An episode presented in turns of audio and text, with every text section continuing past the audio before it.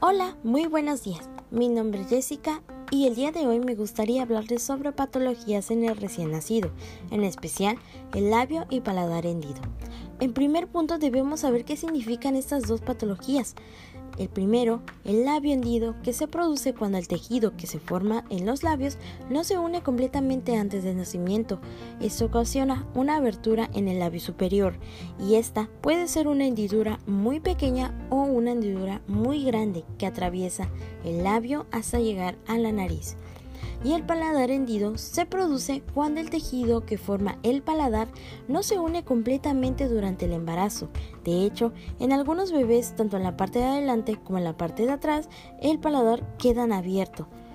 Algunos de los signos y síntomas que podemos apreciar es la dificultad con la alimentación, dificultad para tragar con la posibilidad de que los líquidos o los alimentos salgan por la nariz, voz nasal al hablar, infecciones en los oídos crónicas, una separación en la parte superior de la boca que no afecta la apariencia del rostro, y entre otros.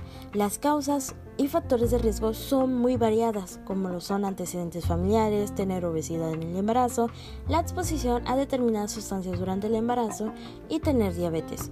Un diagnóstico temprano y oportuno fortalece al que los padres tengan conocimiento de que sus bebés tienen este padecimiento y cómo poder actuar posteriormente al nacimiento.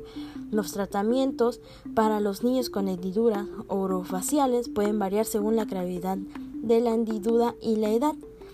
Y bueno, tenemos que tener muchísimo cuidado en estos casos y es importante informarse sobre estas patologías.